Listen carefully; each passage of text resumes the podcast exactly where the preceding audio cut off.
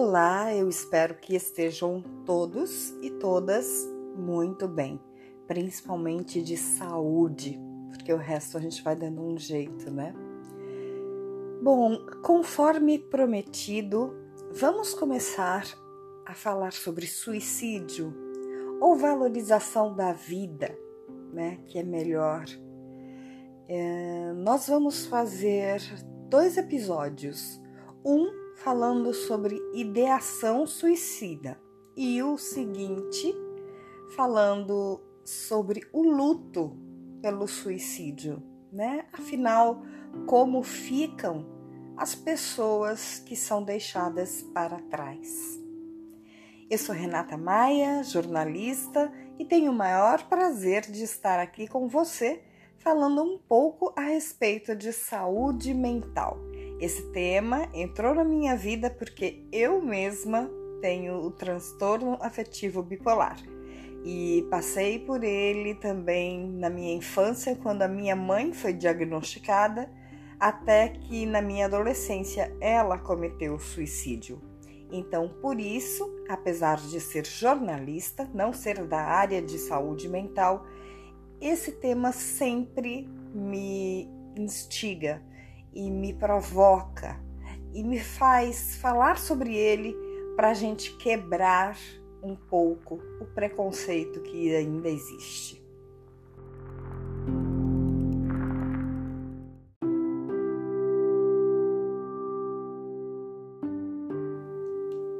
Bom, a respeito do suicídio, os médicos dizem o seguinte: que ele é um ato multifatorial.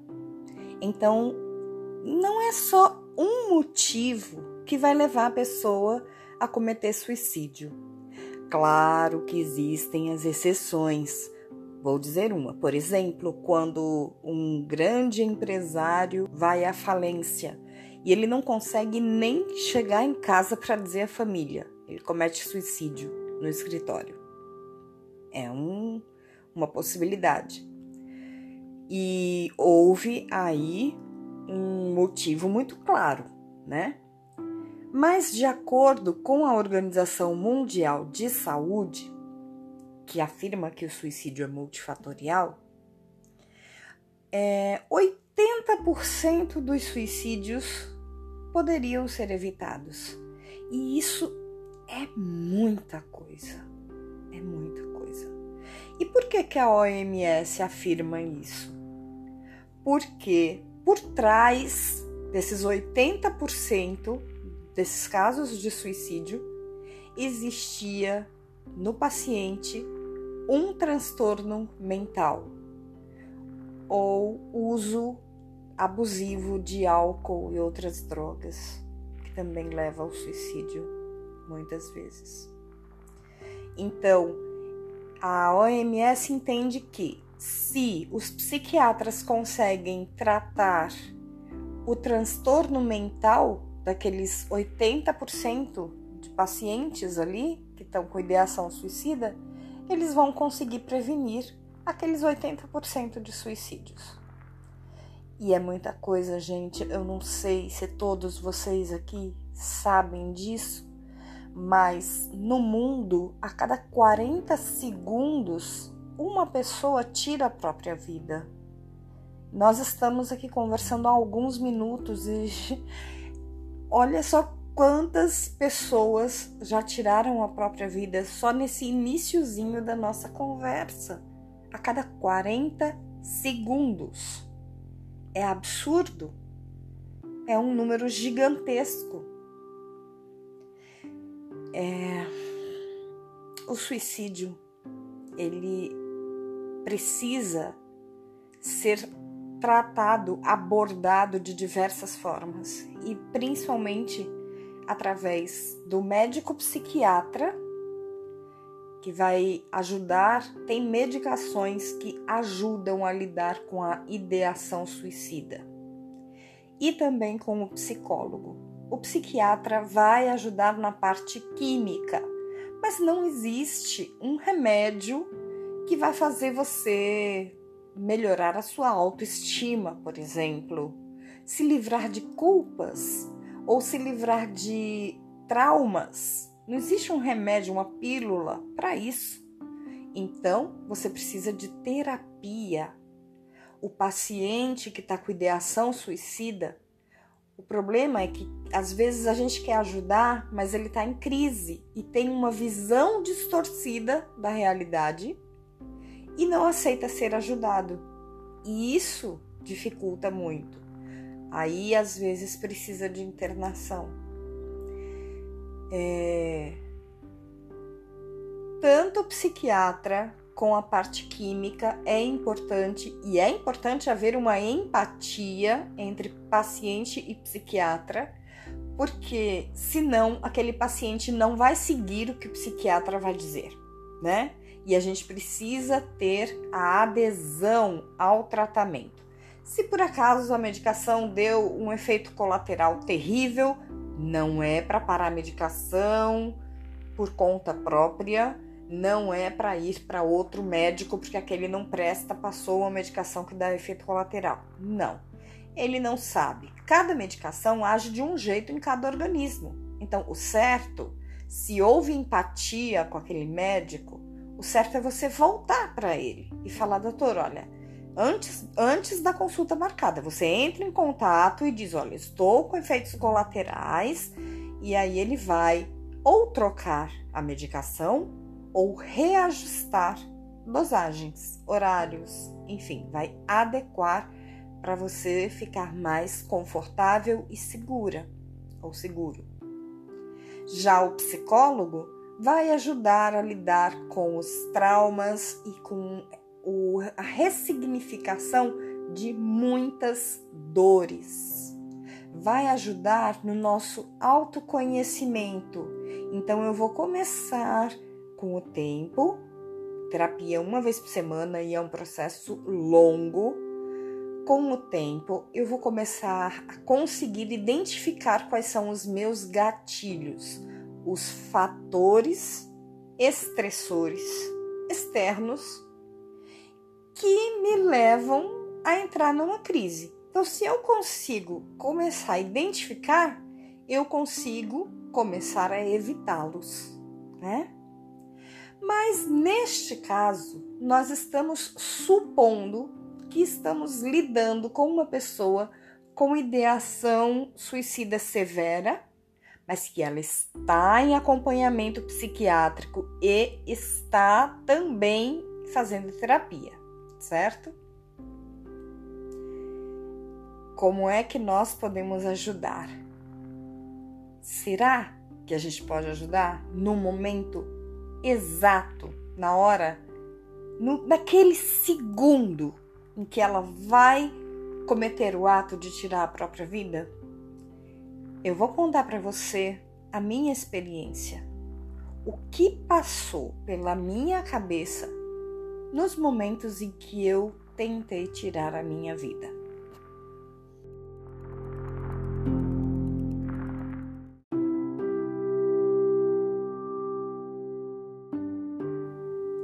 Muita gente, quando perde um ente querido para o suicídio, primeira coisa procura uma carta, procura um bilhete, né? Procura uma explicação. E nem sempre o suicida deixa essa carta. Das vezes que eu tentei suicídio, a maioria das vezes eu não não deixei nada, não preparei nada, não escrevi uma linha. É, na última vez que eu tentei suicídio, eu eu escrevi um bilhete curto, assim. pensei nos meus filhos, mas pensei nos meus filhos não a ponto de desistir. Vejam só. É, por que isso, né? O que é que se passa? Será que eu não amo os meus filhos como uma outra mãe ama, né? Que é incapaz de abandonar seus filhos e eu não. Eu abandonaria os meus filhos, tirando a minha própria vida. Será que é falta de amor? É, gente, é falta de amor, mas não aos filhos. É falta de amor próprio. no momento em que a gente está. Eu estava com muita medicação na minha frente. Então, no momento que eu estava com aquilo ali na minha frente e que eu comecei a tomar, eu vou dizer a vocês o que se passava na minha cabeça. Bom, os pensamentos são muito confusos, muito confusos. Eles se atropelam. Lembrando que eu tentei suicídio, eu estava em crise, estava em depressão. Os pensamentos se atropelam e a sensação que eu tinha era uma sensação de peso emocional muito grande, insuportável. Eu acho que por isso que no Setembro Amarelo falam que é, quem quer se matar quer matar a dor, mas não a si mesmo.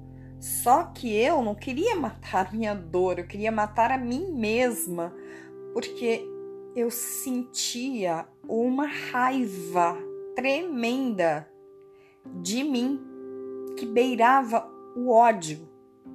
Então, assim, para que eu vou deixar viva uma pessoa que eu desprezo completamente?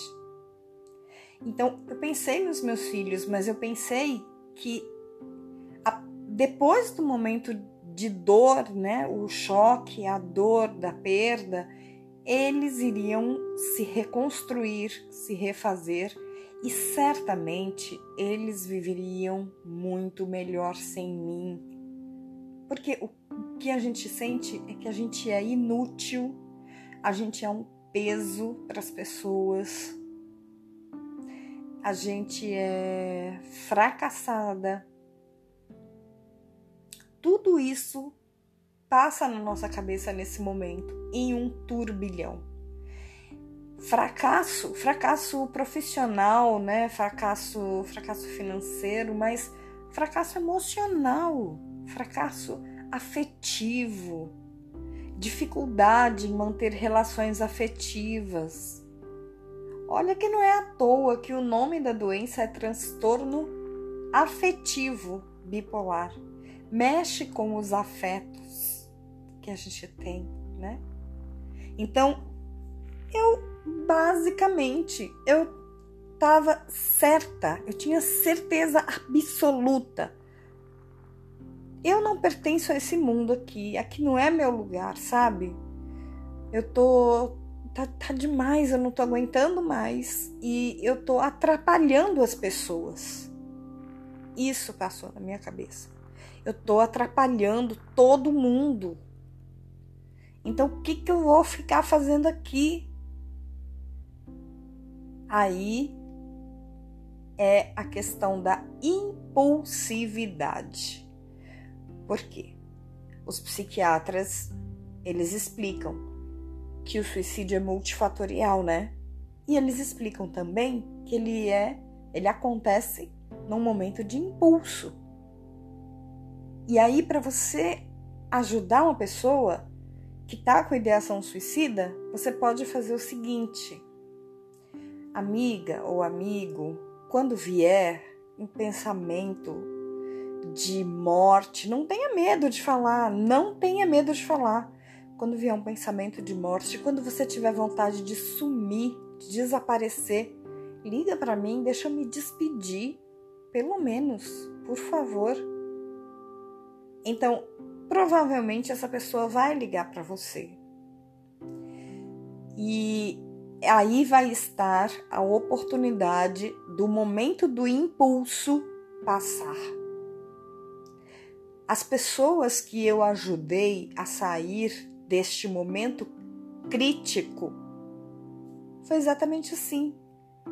É, geralmente é, foi pelo WhatsApp, foi por chamada de vídeo, e assim, eu estou aqui do seu lado, muito mais ouvindo a pessoa do que falando, mas deixando claro que ela já passou por muita coisa ruim na vida. E, e os momentos ruins passaram. Então esse momento vai passar também. Vamos ter calma. Geralmente é, é muito comum esses impulsos suicidas virem de madrugada. Então, vamos esperar amanhecer. Eu vou estar aqui com você. Vamos, vamos dar um tempo, sabe? Que é para a pessoa, é, a mente, acalmar um pouco, baixar a agitação, sabe? E aí, às vezes, tem muito choro, porque a gente. Eu me sinto muito culpada por muitas coisas. E a culpa na hora do ato suicida me pesa demais, né? Então eu não me, me acho digna de continuar viva. Não me acho. O que, que eu vou estar tá fazendo aqui? Tive três filhos, perdi todos os três, né? Tanto de 21 anos a 18 e a de 8 tudo por causa do transtorno mental. Então, nenhum convive comigo mais, né? Assim, diariamente. São dores que pesam e parece que essas dores elas combinam, sabe, entre si e vem tudo na mesma hora. Aí vem, olha, você é uma péssima mãe, eles vão ficar melhor sem você. Você não serve para nada. Você passou por dois casamentos, não deu certo. Você não consegue se relacionar com uma pessoa. Desiste. E para que, que você fica aqui dando trabalho para as pessoas? Sabe? Vai embora e encerra, acaba, acaba com isso. É isso o que passa na nossa cabeça. E isso, para você pegar o que tiver na tua mão botar na boca e engolir, é um segundo, é um impulso. É um impulso.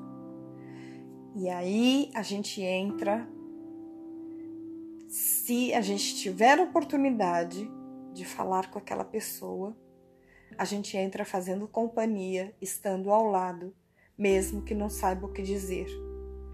Mas com certeza a gente sabe ouvir. E o que é muito importante, não julgue, não julgue, não dê conselho. Ah, amiga, vai para a igreja. Não é hora de dar conselho fica calada. A gente está numa pandemia, não pode nem ir lá abraçar a pessoa. Mas fica calada, mas fica junto. Tô aqui, eu te entendo. Eu imagino o tamanho da sua dor, como deve estar sendo devastador para você chegar a pensar nisso. Mas olha, você para mim é uma pessoa importante. E fala de verdade, sabe? Fala de coração. Senão não fala. Se for falar que ela é uma pessoa importante, fala para ela por que, que ela é importante. Você consegue dizer os pontos positivos daquela pessoa? Ótimo, diga, diga os pontos positivos dela. Ela tá precisando naquele momento. O que acontece é que, infelizmente, a maioria dos casos, isso acontece de uma forma sorrateira geralmente na madrugada, como eu falei, e as pessoas não têm oportunidade de se despedir ou de tentar ajudar. Quando vê, já chega a notícia, aconteceu, né? Infelizmente. Mas para quem tinha curiosidade de saber o que se passa na mente de um suicida, é isso que se passa na mente de um suicida. Que a gente não presta, que a gente não serve, é muita culpa, é muito baixa autoestima. É tudo isso junto, multifatorial, lembra? E no próximo episódio a gente vai falar quando a gente não consegue ajudar essa pessoa, como é que a gente fica? Pessoa partiu, ela quis, ela foi. E eu, como é que fico? Minha mãe foi embora, tinha 43 anos. Eu tinha 16. E eu, como eu fiquei, né? Como é o luto pelo suicídio? Tem a, a Karina Fukumitsu, que é especialista em prevenção e pós-venção ela diz que os dois maiores lutos que existem na humanidade são a perda de um filho e a perda de um pai ou de uma mãe através do suicídio. Pois é, é muito forte. E é sobre esse luto que nós vamos conversar um pouquinho no próximo episódio.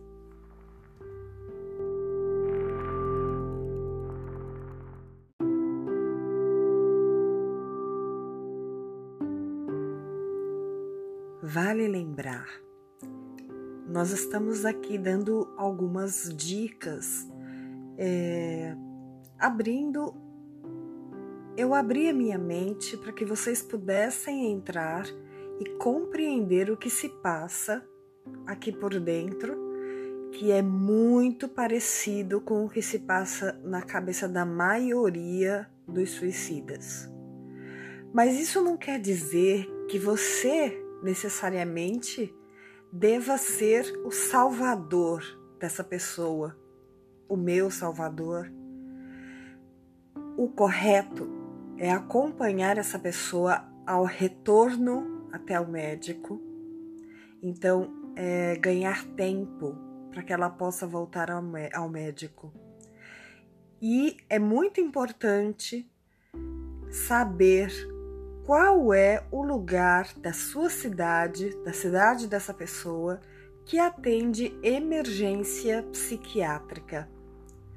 Porque se a pessoa está na iminência de cometer um suicídio, é uma emergência psiquiátrica e ela pode e deve ser encaminhada a este local e receber tratamento imediato.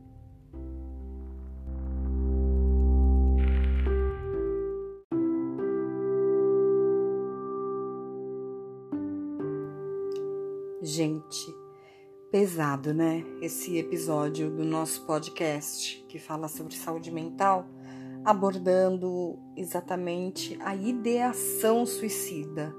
Muito pesado, né? Para mim foi muito pesado. E acho que para quem ouviu também talvez tenha sido, mas se a pessoa ouviu, é porque ela tem, no mínimo, curiosidade para saber o que, que acontece, né? Para entender o que, que acontece com a gente, nós, os tentantes, né? As pessoas que tentam o suicídio e que nós que somos trabalhados na prevenção. Mas é, eu acho que mesmo tendo sido pesado foi importante. Eu procurei abrir o máximo possível, né, para vocês. Eu quis meio que colocar cada um de vocês dentro da minha cabeça no momento daquele ato. Eu não sei se eu consegui, mas para que vocês possam compreender o seu ente querido que está passando por um momento de ideação suicida. Talvez várias dessas coisas estejam passando na cabeça dessa pessoa também. Não julgue, por favor, não julgue, não dê conselho, acolha emocionalmente, esteja junto como puder, né? De coração para coração. E vamos torcer para que as pessoas que estão com ideação suicida, assim como eu, não tenham sucesso nesse empreendimento, né? E o momento do impulso passa, vem uns dias da ressaca, é, a tristeza, o desânimo até por não ter conseguido, né? Pô, fracassei mais uma vez, mais um fracasso na minha vida. Mas com o tempo. É isso, a palavra é tempo, sabe? Com o tempo as coisas vão se ajustando. O médico mexe na medicação, isso ajuda, a terapia ajuda e a gente vai passando um dia após o outro. É tipo assim, alcoólicos anônimos, sabe? Só mais um dia, 24 horas, só por hoje, é esse mantra, gente. É esse mantra. Só mais um dia, só por hoje. Eu perdi as contas de quantas vezes eu disse isso para mim mesma. E eu tive a ajuda de muita gente, algumas pessoas da minha família, o meu companheiro. Então, é, quando tudo passa, a tormenta passa, né? Como eu falei, a gente passou. É bom lembrar a pessoa todos os momentos difíceis que ela já viveu e superou, né? Ela é capaz de superar. Então eu fui capaz de superar. E quando eu superei mais esse momento difícil, o que ficou dentro de mim foi gratidão. Gratidão às pessoas que me ajudaram a ficar aqui. Sei lá por mais quanto tempo, né? Eu não posso, eu não vou ser hipócrita e dizer nunca mais eu vou tentar suicídio, só porque eu trabalho com isso, falo sobre isso, tento ajudar as pessoas. Eu não estou imune, eu não estou imune. Mas eu estou caminhando para que isso não aconteça mais, né? E o único sentimento que eu consigo pensar agora é gratidão a todos que me ajudaram Gratidão. Então, você que está ajudando uma pessoa com ideação suicida, eu sei que é um esforço hercúleo, é tremendo, é muito difícil, mas persevera, sabe? Não desiste da pessoa, mesmo quando ela desistir dela mesma. É isso. Ela vai desistir dela, mas você não pode desistir dela. Por favor. Vai valer a pena todo esse sacrifício, todos esses momentos difíceis. Tudo isso vai passar. Vai passar, sim. Pode até ser que mais lá na frente, talvez um dia, sei lá quando, volte. Mas vai passar. Vai passar. Então não desista de quem você ama. E para quem não desistiu de mim, eu digo muito obrigada. Gratidão eterna.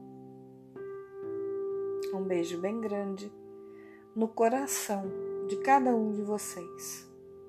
E até a próxima.